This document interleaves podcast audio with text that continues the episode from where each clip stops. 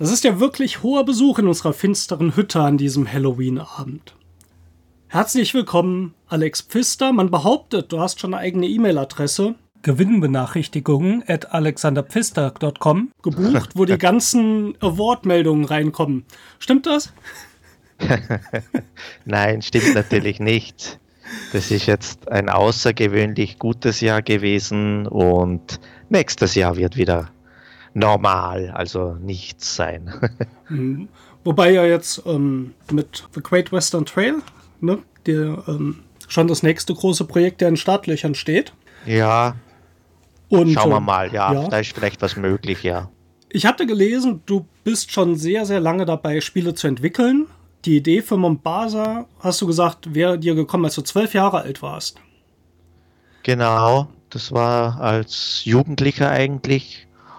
Und ja, da haben wir einfach mit unseren Freunden immer gespielt und ich habe da so Spielekataloge auch gehabt von, von amerikanischen Spielen und ja, es hat mich fasziniert, diese Karten, diese Maps und so und ja, und da wollte ich eigentlich auch aus ein Spiel in Afrika machen und wo man ja, wo Kompanien sind, die vielleicht gegeneinander kämpfen ein bisschen und sich streiten. Mhm.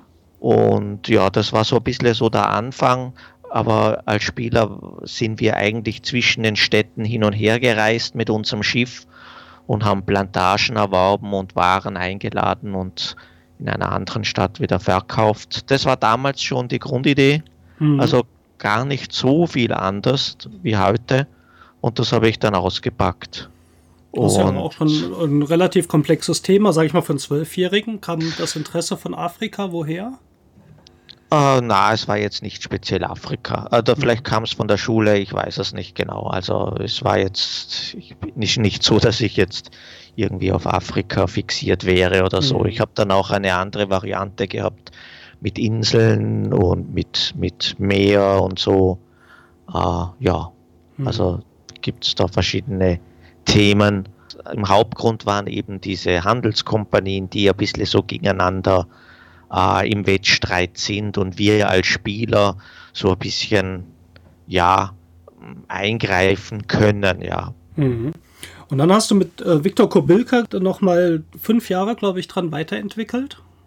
Ja, also Mombasa hat ja dann den Hypotheis-Wettbewerb gewonnen mhm. und äh, war dann bei Eggert Spiele und da ist es aber dann schon ein bisschen langsam vorangegangen. Ja. Also die haben dann andere Projekte gehabt, Wechsel bei den Leuten und äh, beim Redakteur. Und erst eigentlich, wo dann der Viktor gekommen ist und das Spiel dann in die Hand genommen hat und das Ganze dann in ruhigere Fahrwasser geraten ist, mhm. so konnten wir dann intensiv daran arbeiten.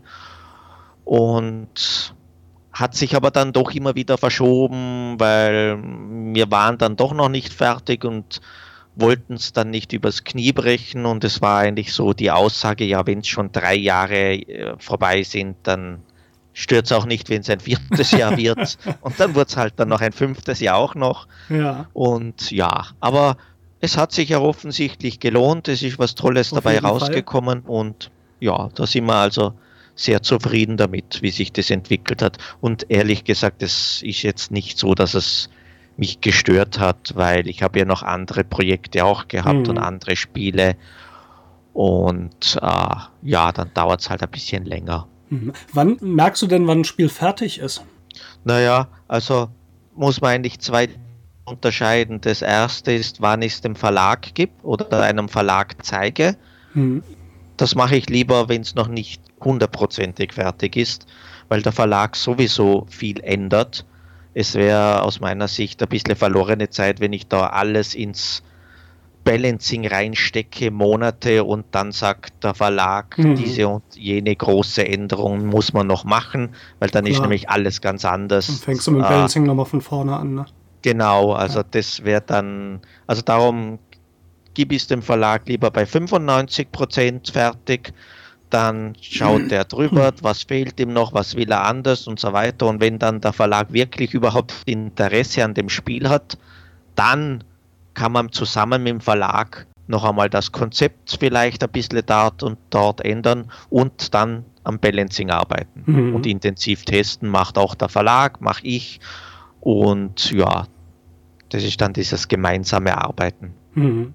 Ich würde jetzt gerne die Geschichte erzählen, wie es eigentlich kommt, dass du heute hier im Podcast bist, weil die fand ich sehr witzig. Ja. Wir hatten nämlich ähm, in der letzten Folge des großen Wurfs äh, Isle of Sky gesprochen und wir waren da sehr geteilter Meinung, haben kontrovers diskutiert und hatten auch einige Kritikpunkte und das hatte ich auch in der Twitter-Meldung so geschrieben. Isle of Sky kontrovers diskutiert und der zweite Like kam von dir. dann habe ich gedacht, das ist ja, ich weiß nicht, ob er es gesehen hat oder vielleicht hat er es gesehen und fand das einfach mal gut. Wie kam es dazu? Ist dir das aufgefallen? Uh ich sage, kontrovers diskutiert ist einmal grundsätzlich jetzt kein Verriss, sage ich jetzt mal nee, so. Soll es ja auch nicht äh, gewesen Das sein. passt also schon. Mhm. Also ich, ich mag es gern, wenn die Leute über meine Spiele diskutieren mhm. und sich Gedanken darüber machen, finde ich toll. Und dass nicht äh, jedem alles gefällt, ist selbstverständlich. Ja, also von dem her finde ich das absolut okay. Ja, dafür doppelten Dank, dass du dir noch die Zeit nimmst, heute auch hier zu sein. Und wir werden jetzt auch über Isle of Sky so ein bisschen sprechen, weil die Kritikpunkte würde ich gerne mal so ein bisschen so die Hintergründe erfahren, was so die Designentscheidungen waren und wann die auch teilweise ins Spiel reinkamen. Und aus welchen Gründen, weil ich glaube, das ist eigentlich sehr spannend zu hören, wie sich das so entwickelt hat. Wie entsteht denn so die Grundidee bei dir zu spielen. Es, es, wird oft gefragt, zumindest äh, auch in der Videospielbranche, kommst du so vom Mechanismus oder vom Thema her? Ich glaube, bei Brettspielen ist das auch so die übliche Frage, wobei man ja auch noch vom Spielgefühl her vielleicht sich so einem Spiel nähert. Wie kommt so die Grundidee zustande? Und du hast das ja ähm, jetzt auch nicht alleine entwickelt, sondern du hast ja mit dem Andreas Pelikan das zusammen äh, entwickelt, das Isle of Sky. Wie habt ihr da angefangen? Ja, also genau, also das ist vom Andreas Pelikan auch die erste Überlegung ausgegangen. Äh, er wollte ein Plättchenlegespiel machen mit unterschiedlichen Wertungsmechanismus. Mhm. Das heißt, das ist einmal schon von dem her ja sein Vorschlag gewesen, ob wir da was machen können. Und äh, ja, dann ging es eigentlich mehr um dieses andere Element, nämlich wie kommt man zu den Plättchen. Mhm. Da haben wir verschiedene Sachen ausprobiert und äh, da bin ich dann zum Schluss auf die Idee gekommen, was ist, wenn jeder seinen Preis festlegt, um dass er das Blättchen verkaufen bereit wäre. Mhm. Und wenn er es nicht verkauft, dann muss er es selber bezahlen. Das heißt, dieses Dilemma, mache ich es zu billig, wird es weggekauft und ich kriege wenig, ja. mache ich es zu teuer, muss ich selber um den hohen Preis kaufen. Also ja, das war dann meine Idee und interessanterweise, das Spiel ist natürlich relativ straightforward und nicht verschnörkelt, sondern kommt auf den Punkt. Mhm. Und das war auch bei der Entwicklung ein bisschen so. Also das ging, das Ganze ging gar nicht so lang. Also sicher keine fünf Jahre wie bei Mombasa, sondern ja, es dürften eineinhalb Jahre gewesen sein, okay. wo wir daran zusammengearbeitet haben. Mhm. Du hast und eben gesagt, die Idee, mit die Plättchen zu kaufen, kam zum Schluss. Meintest du jetzt zum Schluss der Entwicklung? Klang jetzt eher wie zum Schluss der Grundüberlegung, was es wird. Zum Schluss der Grundüberlegung. also ne? wir hatten die, mhm. die Idee gehabt mit den, wir bauen ein Königreich und haben diese individuellen Scoring-Tiles, diese Wertungsplättchen. Und dann war halt die Frage, wie komme ich an die Plättchen? Uh, das heißt, wir haben dieses andere noch nicht intensiv getestet, sondern einfach nur getestet, wie komme ich an die Plättchen. Und dann, nachdem wir beides hatten, dann ging die eigentliche Arbeit los mit dem Testen, mhm. Balancing und so weiter. Wie kriegt man Einkommen und, und so. Mhm. Dieses Kaufen und Preis festlegen der Plättchen, sagst du, ist ähm, zwar sehr straightforward, aber ist sicher auch so die, die kniffligste Idee, die man dem Spiel irgendwo ähm, so ins Kalkül ziehen muss als Spieler. Also das ist ein Punkt, den finde ich sehr stark, der funktioniert auch sehr gut, ähm, weil das ist einfach ähm, ja, ein ungewöhnlicher Mechanismus, trotzdem, weil ich ja mein eigenes Geld einsetze, um das Plättchen teuer zu machen. Das ist jetzt auch nicht so ganz, wie es in der Realität vielleicht funktioniert. Aber es hat halt dann diese interessante Grundüberlegung, was ist ein angemessener Preis. Für die Spieler ist das ja schon eher eine komplexe Frage, oder? Oder schwer ja, einzuschätzen.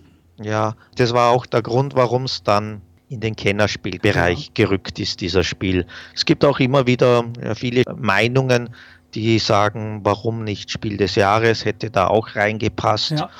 Und ja, also ich denke, es hätte auf jeden Fall dort auch reingepasst. Ja. Es ist halt, wenn die Überlegungen komplex sind, aber die Regeln einfach, wohin tut man es dann? Ins Kennerbereich oder in Spiel mhm. des Jahresbereich, ja? ja? Weil es sind die Regeln einfach, aber die Überlegungen, wie ich den Preis festlege, ist natürlich für einen Zehnjährigen oder Achtjährigen mhm. Nicht so ohne, ja. No, es ist die Entscheidung der Jury, wo sie es reingeben. Ja. Und und diesmal haben sie ja zwei Spiele dazu. Ne? Das Codenames hat ja, denke ich mal, die ähnliche Fragestellung. Ja, merkt man jetzt genau. im Nachhinein. Mhm. Das ist halt doch nicht so einfach gespielt. Ne? Ja. Und äh, meine Frau Jutta hat ja im Podcast auch gesagt, jetzt glaube ich lieber vertauscht gesehen. Das ist dann offensichtlich schon öfters Thema gewesen. Äh, Isle of Sky als Spiel des Jahres und äh, Codenames vielleicht als Kennerspiel des Jahres, wobei hätte ich, das hätte, hätte ich gerne getauscht. Ja, ne, glaube ich. äh, ja, na, das ist, muss die Jury äh, wissen und äh, die macht aber auch immer einen ganz tollen Job, ja. weil natürlich von außen aus Vielspielersicht hat man oft diese ja. oder jene Meinung, aber die Jury testet das, testet die Spiele ja genau mit der Zielgruppe. Mhm. Ja, das heißt einmal mit wenig Spielern das Spiel des Jahres und das Kennerspiel des Jahres mit Erfahrung. Leuten mit Spielerfahrung. Ja. Das sind nicht die Vielspieler, das ja. sind einfach Leute, die schon Spielerfahrung haben, aber auch nicht Vielspieler sind. Mhm. Und ja, die sind einfach zu diesem Schluss gekommen, ist jetzt einfach so her, herzunehmen. Mhm. Ist ja trotzdem eine schöne Sache. Ja. Der nächste Punkt war, der mich interessiert, und das ist so ein Punkt, der mir im Spiel nicht gefallen hat, den, mit dem ich mich schwert hatte. Das war diese Axt, die die Plättchen auch wieder aus dem Spiel nimmt nachdem man natürlich seine Planung schon gemacht hat. Wie kam es zu der? Ja, der Axt kam eher ein bisschen später ins Spiel und man muss sich einfach die Version vorstellen, wo ich zwei Blättchen habe und wo ich drei Blättchen habe mit Axt. Ja. Also die Variante mit drei Blättchen und alle drei mit Geld die war nie im Gespräch. Das würde die, hätte die Komplexität noch einmal erhöht. Ja. Also war einfach nur die Variante mit, ja, soll man zwei Blättchen nehmen oder noch ein drittes und die Axt mhm. dazu. Äh, wir haben einfach gedacht, es gibt damit mehr Möglichkeiten. Mhm. Du kannst einfach ja, entscheiden, werfe ich jetzt ein gutes Blättchen weg, weil ich momentan eher knapp mit Geld bin. Mhm oder werfe ich ein schlechteres Blättchen weg, um mehr Geld zu verdienen? Mhm. Finde ich eine interessante Entscheidung. Ja. Ähm, was, was hast du gemeint mit, ich habe die Planung gemacht? Ähm, ich muss sehr, sehr viel schauen und sehr viel Aufwand betreiben, um festzustellen, was nun ein gutes und ein schlechtes Plättchen ist. Das ist ja auch nicht immer so einfach, weil ich müsste ja nun auch bei den Spielern schauen, was für die im Rahmen auch ihrer Strategie, die sie verfolgen, jetzt ein gutes und ein schlechtes Plättchen ist. Und auf der anderen Seite ähm, habe ich natürlich eine gewisse Planung, welche Plättchen für mich interessant sind, die ich gerne kaufen möchte. Und für mich hat das so ein Gefühl des Frustes gehabt, wenn dann natürlich die Plättchen einfach so aus dem Spiel genommen wurden. Mhm. Das war okay. sowas, was mich da nicht angesprochen hat. Okay. Ähm, ja, ja, Kann, kann, ich, kann ich durchaus nachvollziehen, ja, wenn man da auf ein gewisses Blättchen wartet und dann wird es weg, weggenommen. Mhm dass das dann, ja. Aber im Zweierspiel zum Beispiel ist das ja natürlich eine Entscheidung des Gegners. Das heißt, Klar. der nimmt das ja absichtlich weg, ja. um dir zu schaden. Ja. Und ja, bei mehr Spielern ist es dann, ja, kann es mal blöd laufen. Es ist klar, wenn ich sage, ich brauche jetzt so ein Blättchen und da sind jetzt eh zwei oder drei mhm. da und dann werden alle drei zum Beispiel weggenommen. Stimmt. Mhm. Ja, ich habe es jetzt nie so empfunden. Ich habe es mhm. jetzt einfach nur als, ja, passiert halt. Ja. Ist halt weg.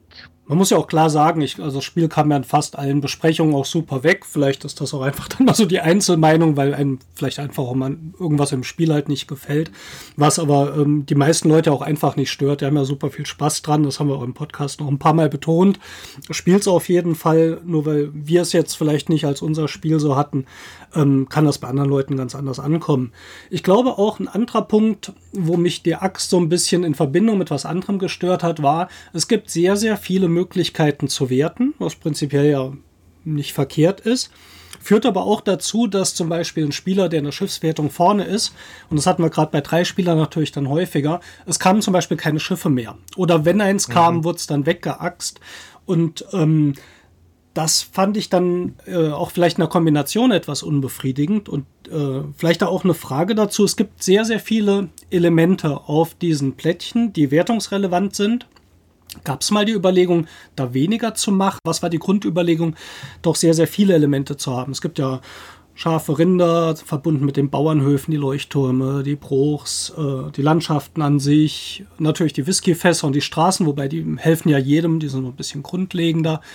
Ähm, sind sehr, sehr viele Elemente, die Punkte bringen. Okay. Äh, ja, das ich, ist interessant. Ich sehe es gar nicht als so viele, aber ja, klar, stimmt. Es sind zwei Tierarten, es sind äh, drei, drei, Gebäudearten, der Bauernhof, der Leuchtturm und das Broch. Und dann sind dann noch die Schiffe. Ja, es war eigentlich nie so, kam jetzt bei den Tests nie so, dass das jetzt zu viel wären oder zu wenig wären das war eigentlich immer okay auf diese Art und Weise von das Feedback. Mhm. Habe ich jetzt auch noch nie sonst gehört. Also es ging gar nicht darum, dass zu viel sind, sondern dass manchmal die Situation ist, jemand führt mit den Schiffen und es kommen keine Schiffe mehr, weil es so viele ja, unterschiedliche Sachen also, gibt. So. Klar, der, was mit den Schiffen führt, der wird natürlich seine Schiffe immer weg, mhm. versuchen weg äh, mit der Axt zu entfernen. Das ist ganz klar so, ja. Ja, das ist generell sehe ich dieser Spiel schon als Leichtgewicht, sagen wir es einmal so, ja. als typisches Kennerspiel und kein Strategie, ja. Kein Strategieschwergewicht. Ja. Das heißt, es hat seine Glückselemente dabei, es hat seine mm, emotionalen Elemente dabei, wo man sich freut, wenn man das Plätt, richtige Plättchen mhm. bekommt, aber vielleicht auch einmal ärgert, wenn einem was weggekauft wird. Also das muss man schon so sehen. Ich glaube, dass es nicht gut für das Spiel ist, wenn die Leute sich hinsetzen und sagen, sie wollen alles analysieren. Ja. Das geht dann lang. Und auch wie du richtig sagst, äh, wenn ich jedes Blättchen mit jedem Spieler abgleiche, was er braucht, wie viel ihm das wert ist, mhm. oh, das macht also, keinen das Spaß macht mehr. keinen Spaß, genau. Mhm. Ja, also dafür schön. ist das auch nicht gedacht, ja. Mhm. Und von dem her ähm, sind solche Sachen wie, ja, ich bin in Führung bei den Schiffen und jetzt ziehe ich selbst ein Schiff und lege die Axt hin. Das, ja, das macht dem Spieler Spaß, der mhm. in Führung ist mit den Schiffen, der andere vielleicht nicht so. Das ist ein bisschen ein Glückselement, klar, ja. ja. Aber wenn der, für der dritte oder der vierte Spieler das bekommt oder der was aufholen will, wenn der die Schiffe bekommt, mhm. dann ist das eine spannende Situation. Macht das sehr teuer, und, und so weiter. Ja. Große Freude dann natürlich, wenn es auch funktioniert.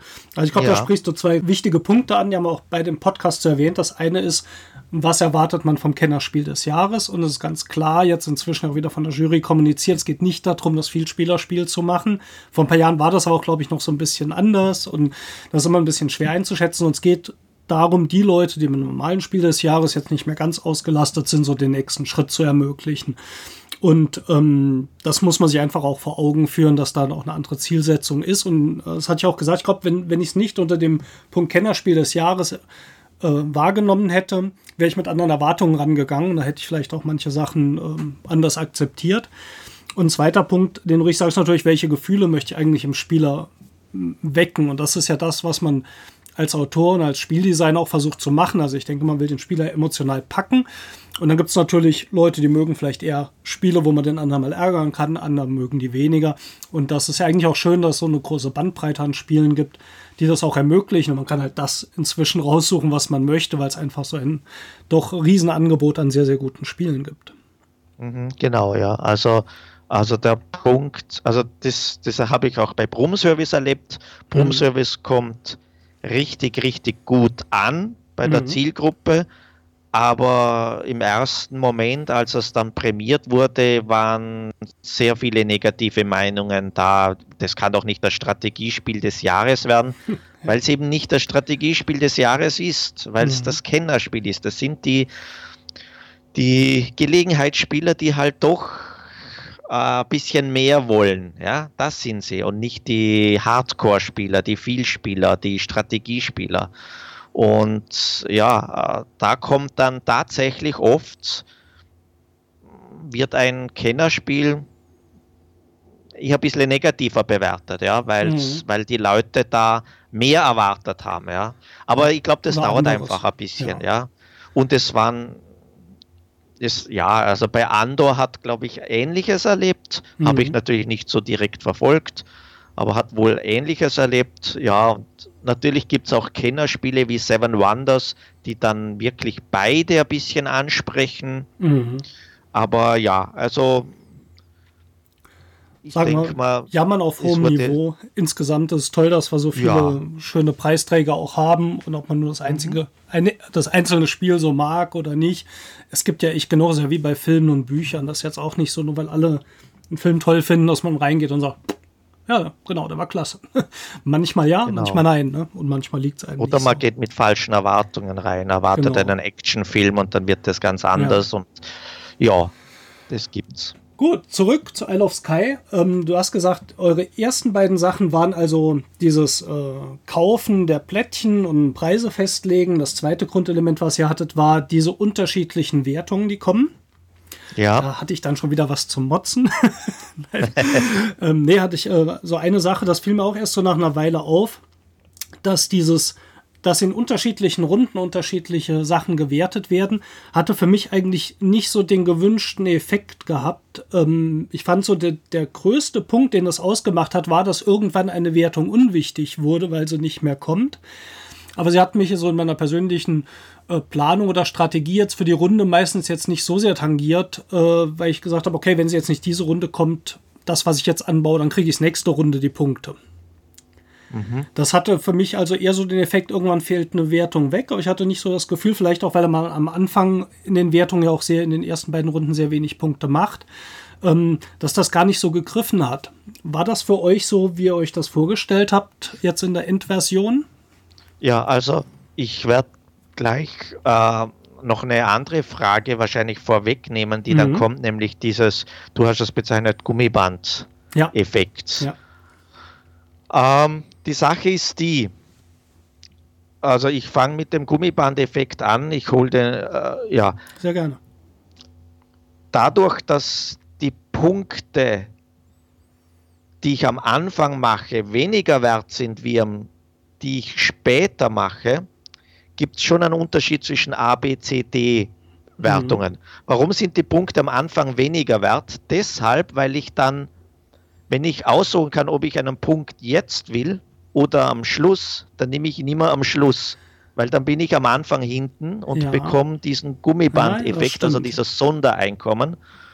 Und äh, genau, und diesen Gummibandeffekt führt genau dazu, dass ich eigentlich auf die D-Wertung, auf die Schriftrollen mhm. spielen sollte. Mhm. Das heißt, wenn ich jetzt ein Blättchen habe, was mir bei der A-Wertung hilft in mhm. der ersten Runde und eins, was mir auf der D-Wertung hilft, dann nehme ich immer das D-Blättchen und zahle auch mehr dafür. Mhm. Das heißt, diese Wertungen und die Reihenfolge, in der sie jetzt da liegen, machen eigentlich sehr viel aus. Das mhm. D wird einfach wertvoller dadurch. D ist wichtiger am Anfang als wie das A. Und äh, ja, ja, ja das gut, das kann ich nachvollziehen, ja. Ja, das ist, glaube ich, also dieser Aufholmechanismus mhm. ist natürlich von uns schon auch ein gewünschter Effekt, aber mhm. nicht so, dass ich sage, ich will den bestrafen, der am Anfang viel Punkte macht, sondern so, dass ich die Leute dazu bringen will, zu spielen, dass, dass sie die Situation möglichst lange offen lassen. Ja? Also ich genau. will den Leuten einen Anreiz geben, auf spätere Wertungen zu spielen. Mhm. Gut, das ist ja auch äh, wichtig, das Spiel so offen zu halten. Das ist ja ähm, auch eine verständliche Entscheidung. Aber wenn ich jetzt sage, ich spiele auf D, auf die Wertung D, die mhm. halt als letztes kommt, heißt das im Umkehrschluss nicht, dass die anderen Wertungen, vor allem die, die früh wegfallen, dann unwichtig sind? Unwichtiger. Mhm. Ja, würde ich schon sagen. Also mhm. ich würde ich zahle viel. Also am Punkt sind ja am Schluss fünf Geld wert. Also es ist jetzt nicht so, dass ich sage, ähm, was weiß ich was, es lohnt sich nicht Punkte bei A zu machen. Natürlich lohnt sich das. Aber wenn ich eben die Auswahlmöglichkeit habe oder wenn ich Plättchen habe, die mir bei D was bringen, dann bin ich schon bereit, ein bisschen mehr Geld dafür zu zahlen, mhm. als für Plättchen, die mir für A was bringen. Mhm. Das gute Begründung, kann ich gut nachvollziehen. Das war vielleicht auch so ein Punkt, wo die, die Erwartung, nachdem ich so gelesen habe, bei mir auch ein bisschen anders war, sondern da hatte ich wirklich so das Gefühl, ich muss so jede Runde taktieren, dadurch, dass das so rundenweise festgelegt war. Und letztendlich führt das aber zu dem Effekt, den du sagst, ich gucke dann schon, äh, in, am, am, Schluss werden die Punkte gemacht und natürlich, äh, dass ich dann nicht zu früh vorpresche, dass ich diesen Gummibandeffekt, dieses Aufholen natürlich zu meinen Gunsten dann äh, festlegen kann. Aber vielleicht hatte ich dann auch unter diesen, diesen Wertungsrunden dann mehr auf diese Runden bezogen erwartet, weil das halt so auch so schön aussah. Ne? Da wird A und dann ja. B und dann A und C gewertet und so weiter. Gut, aber finde ich äh, eine sehr nachvollziehbare Begründung und ist dann auch sicher sinnvoll, im, so wie das Spiel dann gemacht ist. Das heißt, auch der Gummibandeffekt war jetzt also, na klar, einerseits, um das Spiel offen zu halten, was einfach für ein Spiel extrem wichtig ist, sonst, wenn, wenn er nach der Hälfte führt und man holt ihn nicht mehr ein, braucht man nicht weiterspielen. Mhm. Aber dass eine strategische Entscheidung wurde, kam dann irgendwann auch im Playtest raus, dass man sagt, okay, da kannst du echt auch mitspielen. Oder war euch das in dem Moment auch schon voll bewusst? Wenn ich das so äh, einbaue, dass das eine sehr taktische Maßnahme wird. Ja, also das, äh, das ist mir schon wichtig, ja, weil einfach nur irgend, also ich fände ja, also einfach nur dem Letzten jetzt was zu schenken und zu sagen, okay, du bekommst jetzt da was, weil du letzter bist, fände ich jetzt nicht so toll, aber wenn man das wirklich strategisch nützen kann und das jeder weiß, dass es so ist und man kann drauf spielen und es macht einfach die D-Wertung interessanter wie die mhm. A-Wertung, dann finde ich das schon ein guter und gangbarer Weg. Ja. Sehr gut. Der Startspieler, das ist ja durchaus sehr, sehr wichtig bei dem Spiel, wer Startspieler ist. Gab es mal Überlegungen, sowas wie, ich kann mir den Startspieler irgendwie schnappen oder das gibt es ja durchaus in einigen Spielen, dass ich zum Beispiel eine Aktion für irgendwas verwenden muss, wobei das wäre schwieriger jetzt ähm, einzubauen gewesen. Vielleicht außer man könnte so ein Startspielerplättchen noch irgendwo ersteigern. Ähm, aber gab es da mal die Überlegung, den Startspieler irgendwie für die Spieler greifbar zu machen? Ich kann Startspieler werden. Das ist natürlich äh, immer ein interessante Frage, wie der Startspieler gehandhabt wird. Ja, das betrifft auch immer wieder andere Spiele von mir. Wie mache ich es? Mhm. Was ist da am besten? Äh, ich denke mal, für das hängt von der Zielgruppe ab.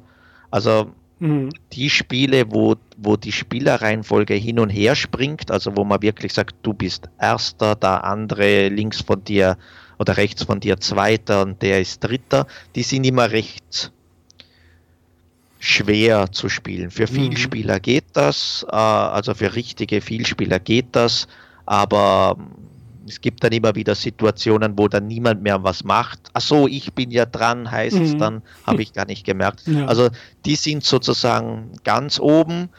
Dann gibt es natürlich die Möglichkeit, ich nehme mir den Startspieler und dann wird drei umgespielt das finde ich halt oft unfair, weil dann ja, einfach einer den Genuss des zweiten, genau, ja, und der eine ist immer letzter. Mhm. Geht aber natürlich schon auch, das machen schon viele Spiele, auch okay.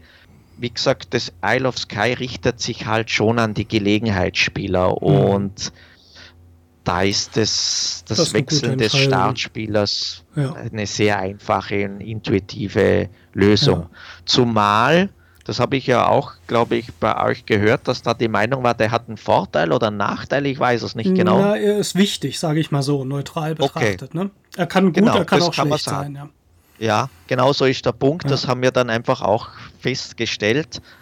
Er hat seine Vorteile, er hat seine Nachteile. Und zu sagen, er ist besser oder schlechter, ist wahnsinnig schwer. Also Darum haben wir auch keinen Startspielerausgleich gemacht und ja. darum haben wir auch nicht irgendwie, ja, darum ist das man zum Beispiel, glaube ich, im, im Drei-Spieler-Spiel ein bisschen oder im Vier-Spieler-Spiel kommt einer öfters an die erste Position oder so. Ja. Aber ähm, ja, er hat, er hat, manche meinen, er ist nicht so gut, weil man weniger Geld hat. Ja. Also es hat, es hat auch nie jemand gesagt, er hätte einen Vorteil oder einen Nachteil nee. schlussendlich. Von dem her, glaube ich, ist es so, wie es jetzt geregelt ist, gut. Ja.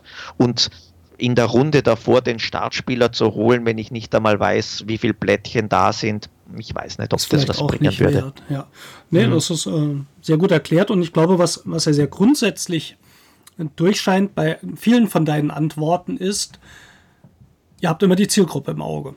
Und das ja. ist auch wichtig. Und äh, unter dem Aspekt finde ich das sehr nachvollziehbar. Ihr habt ja vermutlich sogar eher in Richtung Familienspiele entwickelt, wie du vorhin hast durchblicken lassen, dass dann so ein Startspielerwechsel für die Zielgruppe einfach die falsche Entscheidung gewesen wäre. Genau. Dann gibt es äh, einen Kritikpunkt, den ich ausdrücklich mal nicht teile. Der auch, glaube ich, bei uns wurde zwar genannt, aber ähm, ich habe ihn so öfters mal gehört und das war, warum kriegt man hier diesen Preis, äh, wenn man einfach Carcassonne nimmt und ein bisschen was draufbaut? was ich, wie gesagt, ausdrücklich eine schwierige Aussage finde. Aber was denkst du, wenn du das hörst? Äh, ja, also ich denke mal, das könnte man bei jedem Deckbuilding-Spiel auch sagen. Was ja. ist, wenn ich Dominion nehme und was raufpacke? Hm. Oder was ist, wenn ich was weiß ich, das ist halt ein Genre, ja. ja. Das Genre des, des, des Legespiel. Klar, Carcassonne hat das toll gemacht. Ich finde Carcassonne super. Also ich finde es richtig gut. Mhm. Ähm, allerdings halt diese zufällig gezogene Plättchen gefällt mir halt, gefallen mir dann schlussendlich dann doch nicht so gut, ja. weil es halt doch ziemlich viel Glück ist, zieh es oder zieh es nicht. Mhm. Äh, die Profis, weiß ich, die wissen alle Plättchen auswendig und die wissen die Wahrscheinlichkeiten und, ja. und das macht sicher Spaß. Also ich, ja. keine Frage, Carcassonne kann man sicher sehr, sehr gut spielen und die Profis, die wissen, auf das rentiert sich nicht mehr zu spielen, da ist die Wahrscheinlichkeit so gering und so weiter und so fort. Bei Isle of Sky haben wir halt diese andere Verteilung der Plättchen, wir haben die unterschiedlichen Wertungen. Mhm. Ähm, ab und zu hört man es. Ich lese jetzt interessanterweise sehr viele Meinungen, die sagen, Isle of Sky habe für sie Carcassonne ersetzt. Mhm. Finde ich ja sozusagen schön, schön ja, ja, für mich persönlich. Wird es aber sicher nie sein. Carcassonne ist einfach viel einfacher, simpler, Familienspiel, tauglicher. Ähm, aber wenn es für manche Leute sagen, ja, sie spielen das sehr gern und dieses Geldsystem gefällt ihnen und dieses mhm. taktische äh, an Plättchen kommen gefällt ihnen und dass man für sich allein ein Königreich aufbaut, das ist ja auch anders und ja, und mit der Erweiterung, die ja dann hoffentlich bald mal kommt, mhm. äh, gibt es auch ein Element, ein interessantes Element. Da können wir nämlich in unserem Königreich herumziehen dann mhm. mit einer Figur und Sachen aufladen und Aufträge erfüllen. Da haben wir den Auftrag zum Beispiel, bringe Whisky zum Leuchtturm mhm. und das bringt uns Punkte. Das ist eine andere Möglichkeit, um an Ding, Siegpunkte zu kommen und zu spielen. Schön. Ich kann Straßen errichten auf meinem Königreich zusätzliche. Also wird ganz nett werden, ohne dass jetzt das Ganze zu komplex wird, weil mhm. das wollen wir nicht. Leider kommt es noch nicht zu essen, habe ich gehört. Nürnberg dann oder? Äh, das muss der Verlag entscheiden. Nein, ja. Aber ich glaube, könnte schon sein, dass es Nürnberg wird oder Sommer. Aber ich weiß von mhm. nichts. Ja, also um zurück diesen Carcassonne-Vergleich, ich finde, die Spiele haben sehr wenig miteinander zu tun. Ich glaube, teilweise liegt es auch ein bisschen an der Grafik, weil man so das Gefühl hat, dass er natürlich sieht irgendwo auch halt auch ähnlich aus. Von Mechaniken finde ich so sehr unterschiedlich und was für mich immer viel maßgeblicher ist, wie sich's anfühlt. Und das sind für mich so zwei getrennte Welten, die Spiele, dass ich das nicht finde. Im Brettspielbereich habe ich auch den Eindruck, ist man da ein bisschen empfindlicher mit ähm, Mechanismen zu benutzen, die jemand anderes entwickelt hat. Ich komme aus dem Videospielbereich, da gab es sehr, sehr früh, schon in den 90er Jahren, Verständnis, wenn jemand eine Spielmechanik erfindet, wenn man das nicht eins zu eins umsetzt, wenn irgendwas geändert wird, ist das absolut okay. Das ist ja auch im Videospielbereich, gibt es ja dann auch oft hunderte von Apps, die dann so ungefähr das Gleiche machen. Aha. Ist manchmal ein bisschen arg lax, also manchmal würde ich mir auch ein bisschen mehr Eigeninitiative wünschen. Im Brettspielbereich wird aber auch, glaube ich, ein bisschen kritischer drauf geschaut.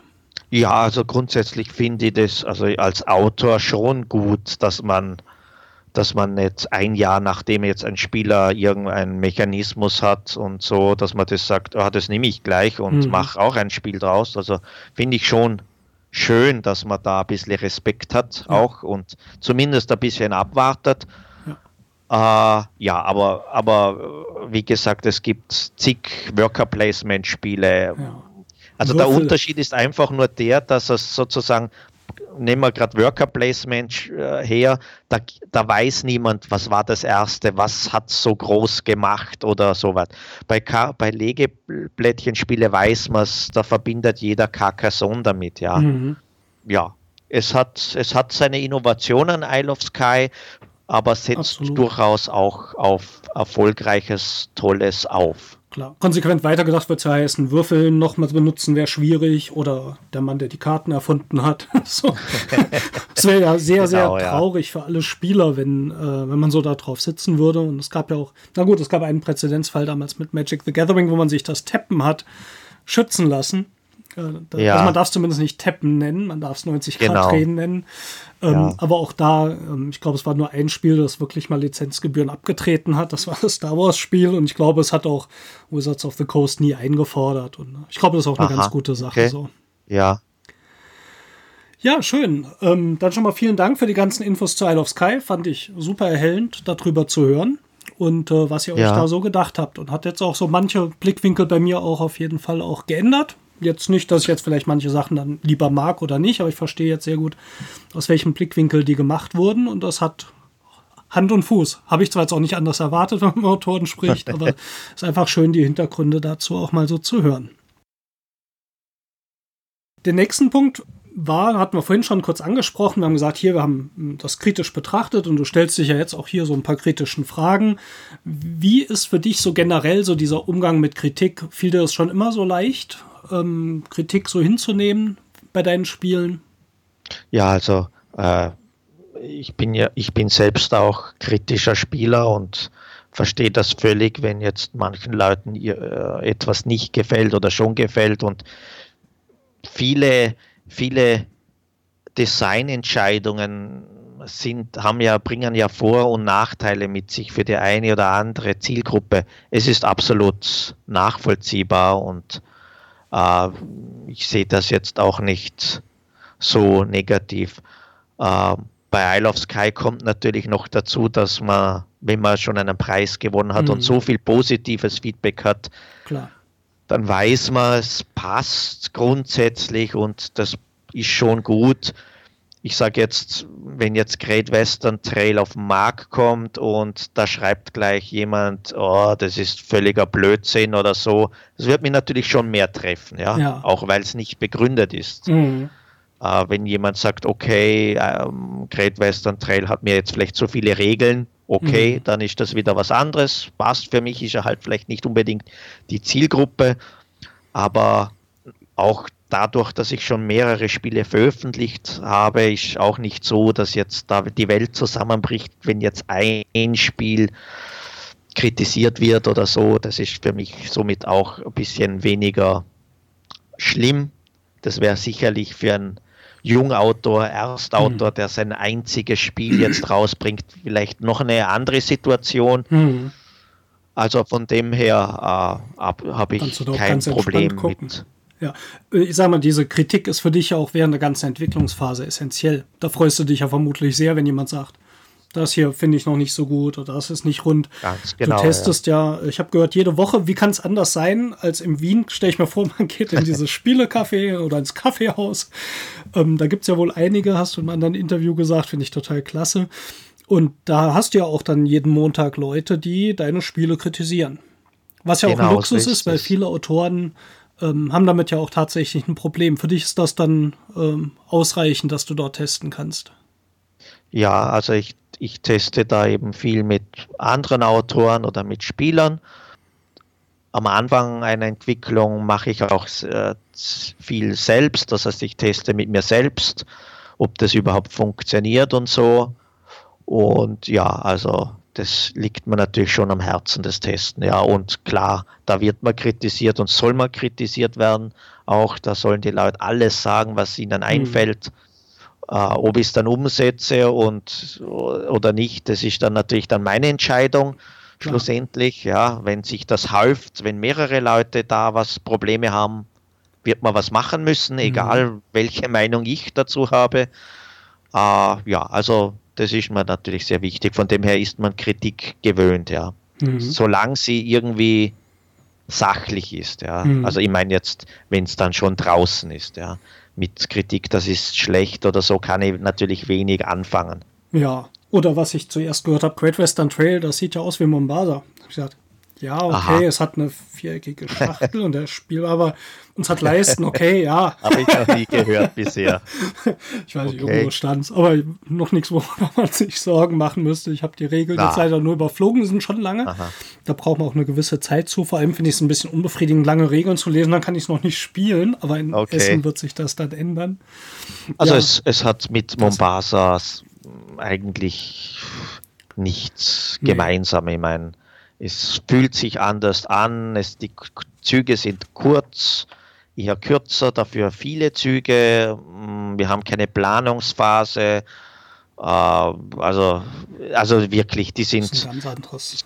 Es gibt Autoren, die machen schon immer ein bisschen ähnlichere Spiele, wo man dann sieht, okay, das ist eh vom selben Autor, das mhm. wüsste ich auch so. Ich bin überzeugt, wenn man nicht wüsste, dass das von mir ist, das Great Western Trail, man würde es nicht wird es jetzt aufgrund von Mombasa oder Isle of Sky oder so nicht mit ja. mir in Verbindung bringen können. Was, glaube ich, für alle deine Spiele gilt, die sind alle sehr unterschiedlich, finde ich. Derzeit schon, ja. ja. Bin gespannt, wann es sich dann wiederholt, weil okay. irgendwann gehen dann auch mir die neuen ja. Ideen aus oder, oder denke mir, äh, das ist doch eigentlich richtig coole Idee, die kann man doch noch einmal verwenden für ein anderes Spiel. Was ja äh, okay Will ist. ich schon machen, ja, ja, aber derzeit jetzt noch nicht. Mhm. Aber als ich gesehen habe, welche Spiele du gemacht hast, habe ich schon gedacht, also war mir nicht bewusst, dass die alle von dir waren. Und äh, die, die ich kenne, sind wirklich sehr unterschiedlich. Ja. Du hast bei Great Western Trails, zu dem wir jetzt gerade mal überwechseln können, weil da freuen wir uns alle drauf, ähm, auch wieder einen sehr grundlegenden Mechanismus gewählt, der, würde ich fast mal sagen, so ein bisschen unliebsam geworden ist. Gut, früher hat man noch dazu gewürfelt, sondern du nimmst eine Figur und du ziehst Felder vorwärts. Und das ist dein Zug. Mhm. Wie kamst du da drauf? Und warum hast du jetzt nicht was Kompliziertes gemacht mit Karten naja. und Ausspielen? äh, naja, also ich weiß jetzt nicht.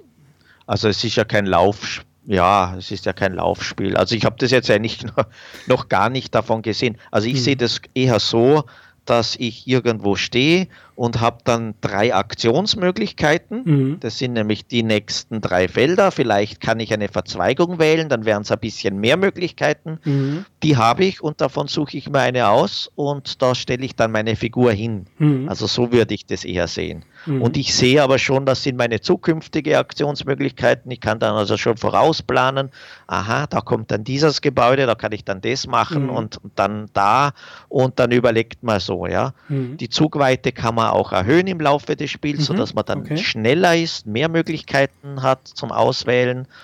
Man kann eigene Gebäude reinbauen, die andere aber jetzt nicht benutzen können, sie eher nur stören, mhm. weil das zählt auch als Feld.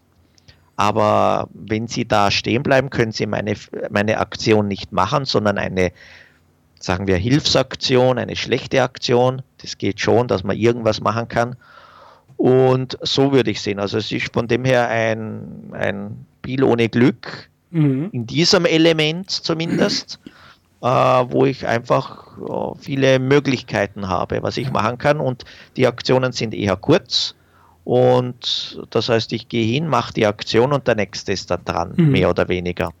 Und dadurch hat man kurze Züge und man kann schon vorausplanen, während die anderen dran sind, sollte man hoffentlich. Ja. Äh, was ich dann schon, wo ich schon als nächstes hingehe und was ich als nächstes mache. Mhm. Also mich hat sehr angesprochen, weil es klingt nach, erstens ist es schnell erklärt, das ist mein Zug. Ich habe die drei Felder, vielleicht mit der Abzweigung dann ein paar mehr. Mhm. Und ähm, du verhinderst natürlich auch damit, auch wenn du die Bewegungsweite noch ein bisschen erhöhen kannst, dass man erschlagen ist von den Möglichkeiten. Ich denke, das geht auch schon ein bisschen Richtung, was, glaube ich, auch das Worker Placement so beliebt gemacht hat, dass dieser Grundmechanismus so flott geht. Klar mhm. muss man die Felder lernen, äh, wird hier mhm. ähnlich sein, aber es du läufst vor, du machst deine Aktion, der nächste ist dran. Finde ich super elegant. Also mhm. klingt super elegant, freue ich mich auch sehr mhm. drauf. Mhm. Und wenn dann ein Spiel auch die strategische Tiefe dann noch reinbringen kann darüber, finde ich das immer einen idealen Ansatz. Also ja, es gibt schon ein paar Spiele, die das haben. Ich glaube, Lewis Clark hat ja auch so, ich laufe vor, ist jetzt schon eine Weile her, dass ich gespielt habe. Ähm, aber ja, findet man eigentlich gar nicht mehr so häufig, dass mit einer Figur Also- auf dem Spielplan rumläuft. Ja, genau, stimmt. Also genau. Was, was, was es ein Spiel, was es hat, sind diese Mark Gerd Spiele mit dem Rondell, ja. Ja. Da steht man auch mit einer Figur, hat dann quasi drei Aktionsmöglichkeiten Hm. und fahrt dann hin und macht die und der nächste ist dran, beziehungsweise bei Imperial fahrt man dann für die Kompanien. Ja, aber noch, noch zu deinem vorherigen Satz, also die, die Aktionsmöglichkeiten sind dann schon zahlreich, ja, also es gibt auf jedem Blättchen dann mehrere Möglichkeiten und so Mhm. weiter. Also äh, es klingt äh, sehr elegant, aber ich kann dich schon vorwarnen, wenn du es das erste Mal spielst, wirst du dann schon denken, Mann, da ist jetzt viel zu überlegen und viel Mhm. zu tun und, und die Aktionsmöglichkeiten, ja. Und es gibt dann schon noch einige andere Regeln. Also es ist Verlagsentscheidung gewesen, das Richtung äh, Komplexität Mombasa zu bringen. Ja. Hm. Man hätte es auch einfacher machen können, wäre auch okay gewesen, äh, aber der Verlag Egert Spiele wollte es äh, richtig vielspielermäßig wieder machen. Viele Möglichkeiten, viel, was drumherum läuft und ja, also äh, es ist schon einiges. Freuen wir uns persönlich sehr drüber. Super, super, ja. Was waren denn so coole Situationen, die du bei dem Spiel in den Testspielen hattest? Was passiert da in Great Western Trails? Das Spiel ist eigentlich auch schon eher älter von mir. Hm. muss ich dazu sagen. Also das hat auch schon vier Jahre oder so auf dem Buckel. Kann mich noch gut an einige äh, Tests damals erinnern. Das war noch, äh, noch nicht Viehherden, aber es war immer dieses, ich laufe da herum und, und für diese Aktionen der Gebäude aus und war auch immer in Amerika und thematisch in dieser Zeit angesiedelt. Und ich wollte es an und für sich thematischer angehen Mhm. wie manch andere Spiele von mir. Das war mir einfach sehr wichtig und darum gibt es viele Elemente dabei, die ja thematisch auch Sinn ergeben. Also es, es gibt zum Beispiel Indianer dabei, mit denen wir handeln können. Hm. Es gibt Überflutungen dabei, äh, die, wo Wege länger machen Hm. Eisenbahn. die Eisenbahn, wo ich also das Vieh hintransportiere, die diese dann zu realen Städten transportiert, Mhm. die dann unterschiedlich weit weg sind, was auch dann der Realität entspricht. Und Great Western Trail, das ist auch, äh, ja, den gibt's und der Mhm. war früher groß und hat man das Vieh transportiert und das Vieh gibt's auch so in der Art als Karten. Also äh, es, es wird viel thematischer werden. Ich glaube also, dass das eine Stärke ist von dem Spiel auch, ja, Mhm. das Thema. Dass man richtig und- eintauchen kann in die Great Genau, Western Trails. Genau, und dass man sich da Mhm. Schön. freut, wenn man eine Black Angus Kuh hat oder oder ja. Also es ist einfach, es ma ich glaube, dass da mehr auch Table Talk in diesem Mhm. Bereich vonstatten geht. Mhm. Ich habe dann oft gehört, so Western-Spiel, es sei ein Western-Spiel und kommt das Thema Western Mhm. überhaupt an? Ich habe das persönlich nie so als klassischer Western gesehen, im, Mhm. im Sinne von Cowboy und Indianer oder Kämpfen oder was auch immer oder was man so, so von diesen Western im Fernsehen her kennt, sondern es ist eigentlich eher ein, ein Rancher-Spiel, also Mhm. ein, ein, ein Viehtreibspiel, ein Wirtschaftsspiel in diesem, in dieser Ära, ja. Ja. So würde ich das eher Mhm. sehen. Uns ja auch sehr ansprechend illustriert von Andreas Resch. Ja, der der das hat auch toll gemacht Arbeit hat. geleistet, ja. Und ich denke, da, ja, die Diskussion, ob ein Setting funktioniert oder nicht, kenne ich auch aus dem Videospielbereich zur Genüge. Das ist manchmal wirklich einer der Hauptablehngründe für Spiele, die angeboten werden. Wenn das jetzt im Japan spielt, hm, dann weiß man schon, kann man die Verkäufe irgendwie dritteln und so. Und trotzdem kommt dann irgendwann ein Spiel, das zeigt, natürlich geht's trotzdem. Das ist Ja. ganz genau gleich wie im Brettspielbereich. Also es hat immer geheißen, Science Fiction geht nicht und so. Und jetzt sind einige da Mhm. und sie gehen scheinbar schon, ja. Ja. Und dass Western nicht geht, habe ich ehrlich gesagt noch nie vorher gehört. Mhm. Das war mir völlig neu, dass das jetzt angeblich ein, ein rotes Tuch sei. Na, vielleicht können ja die Käufer äh, auch diesen, diese Meinung äh, ändern und, ja. und den Verlagen das Gegenteil belehren. Ja, ich glaube, die werden sich davon nicht äh, abschrecken lassen, denke ich. Wenn die Na. wissen, es ist ein gutes Spiel und du hast auch den Namen als Autor, ich glaube, werden die Leute auch sagen, das spielen wir jetzt einfach erstmal, egal ob Western jetzt vielleicht unser Lieblingsthema ist oder nicht. Ich, ich verstehe es ehrlich gesagt auch gar nicht, weil äh, Mittelalter geht ja. scheinbar super und ja. Western nicht. Also mhm. was ist da der Grund dahinter? Ich mein, also es hm. gab tatsächlich mal eine große Marktforschung bei Electronic Arts, für die ich damals gearbeitet habe. Da ging es hauptsächlich um die Frage, wie lange kann man im Videospielbereich noch Zweiter Weltkrieg-Setting benutzen. Ähm, okay. weil das seltsamerweise immer noch ein Setting ist, was halt funktionierte damals. Inzwischen ist das auch was out. Und die Begründung, die rauskam, war, der Zweite Weltkrieg als Setting, ob, egal ob jetzt im Adventure oder im Shooter, funktioniert deswegen, weil er noch so eine große Relevanz hat für die Leute auch im alltäglichen Leben. Nicht nur in Deutschland, auch England, USA. Es ist einfach ein Thema in Aha. Fernsehsendungen, die laufen. Und ich kann mir vorstellen, dass sowas wie ein Mittelalter, gerade hier im europäischen Setting, für uns relevant ist, weil wir haben die Burgen drum, um uns rum. Wir haben jetzt mhm. nicht dieses Western-Setting. Das haben Vielleicht. die Amerikaner. Es gibt auch ja. Äh, sehr viele Beispiele, dass zum Beispiel so ähm, amerikanischer Bürgerkrieg was manchmal gewählt wird im Videospielen als Setting, in USA halt wirklich deutlich besser funktioniert als hier. Mhm. Und vielleicht ist Science Fiction deswegen bei allen so ein bisschen außen vor, wenn man sagt, das hat so keiner vor der Haustür. Ich weiß es nicht, ist jetzt eine Vermutung. Aber ich glaube, die Relevanz der Themen für die Spieler ist nicht ganz zu vernachlässigen. Haben die damit Berührungspunkte? Okay. Mhm. Das fand ich damals eine ganz interessante. Ja, stimmt, das ist interessant, ja. ja. Ja, lieber Alex, hast du noch Fragen? Oder noch Themen, die du ansprechen mm. möchtest? Zum Beispiel, was wir noch nicht gesagt haben, wo finden wir das Spiel denn auf der Messe Great Western Trail? Sicher bei Eggert-Spiele? Ja, Eggert-Spiele, Pegasus äh, hat es ja auch in Vertrieb und Stronghold Games, weiß ich nicht, wo die ihren Stand haben, aber die haben das auch. Mhm. Ja, die, die machen das in Amerika. Vielleicht, ich, es wird ja erst später ausgestrahlt oder während ja. der äh, Messe in Essen. Genau da will ich noch einen Tipp für Sammler geben, nämlich äh, zu meinem Spiel Oh My Goods, was bei Lookout Games erschienen ist, kommt eine Erweiterung raus. Das wissen sehr wenige. Mhm. Das ist noch so ein bisschen, ja, nicht breit getreten, weil es mit einer sehr kleinen Stückzahl rauskommt und wirklich Oha. sich an Sammler richtet. Mhm. Und es wird es auch nur in Essen geben. Und das, was übrig bleibt, wenn was übrig bleibt, wird es dann noch auf den Webshop zu kaufen geben bei Lookout Games.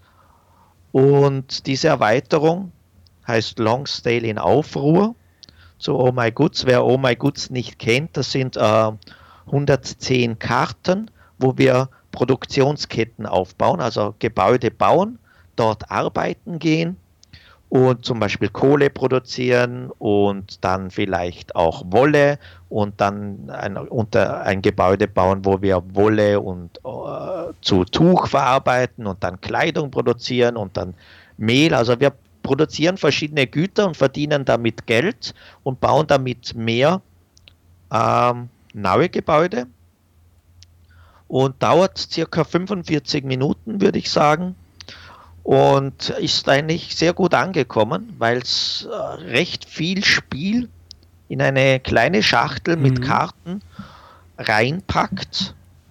Und da kommt jetzt, äh, weil es eben doch äh, gut läuft, jetzt eine kleine Erweiterung heraus, wo wir eine Geschichte nachspielen.